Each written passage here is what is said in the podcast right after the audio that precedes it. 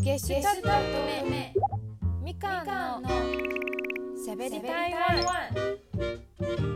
北海道スパークルリスンの皆さん松尾さんおはようございます。早安スパークルスーパークールセレクション。今週は私台湾在住のバンドゲサロと乙女のボーカルみかんが台湾の音楽文化グルメなど今の台湾情報をお伝えします、えー、私が台北へ引っ越ししてきても2ヶ月。今回は台北おすすめスポットを3つ紹介していきたいと思います。実際私が行ってよかったなと思う場所です。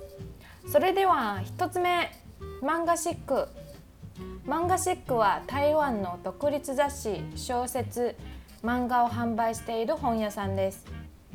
私が所属しているバンドゲシャルト乙女の曲「在チェン」のミュージックビデオの動画制作を担当してくれたガオイエンさんが最近漫画新刊の「緑の歌」を出版しましてそこで新書展覧会とサイン会を開催しました。私はそのきっかけで初めて漫画シックへ行きました。2013年オルタナティブサブカル漫画に特化した漫画喫茶としてオープン。その後主にビジュアルアートを中心した自費出版物の販売さらに2015年の夏から展示スペースを増設し現在に至ります。漫画シック名義で日本台湾の作家さんのリトルプレスも不定期に出版しています。先ほどお話ししたカオヤンさんは漫画「緑の歌」の中で主人公が漫画シックに訪れるシーンを描きましたのでこちらも注目です。お店に入ったら目に映ったのは満遍の本棚全部日本や台湾の漫画家イラストレーターの作品でとても鮮やかです。お店の中でも日本語の曲が流れています。アートや音楽好きな方にはとってもおすすめの場所です。続きまして三品書店です。2006年にオープンした大型書店のチェーン店です。敷地3000坪に100万冊に及ぶ蔵書量など読書好きにはもってこいの場所には間違いありません。私が特におすすめしたいのは新义区にある成品書店です。なぜなら24時間営業だからです。本だけではなく CD、DVD、音響、文具、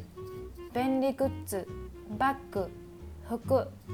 お土産などいっぱい種類ありますので、えー、日本のロフトみたいな場所かなと思いますね。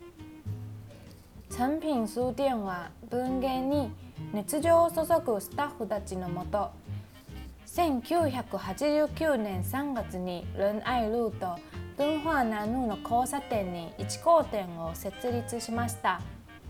できたばかりの頃は普通の書店でしたがインテリア店内の快適さや広さもさることながら一般的な本だけではなく専門書なども幅広く取り扱っていたことから多くの人に愛されるようになったのです。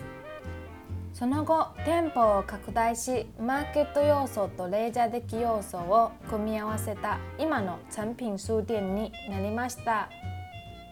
台湾バンド DSPS のボーカルエイミーが産品書店で DJ をするということで見に行きましたがとっても楽しかったです。店舗内で不定期的にイベントなども開催していますので音楽好きな方にとってもおすすめです。最後に全国假日花市です。台北へ引っ越ししてきて家に植物を置きたいなと思う時に台北の友達にお花やサボテン植物を買う時にどんなところがおすすめですかと、えー、聞いてみたらチェンコを花数ならかなりいいですよと言われて行ってみました。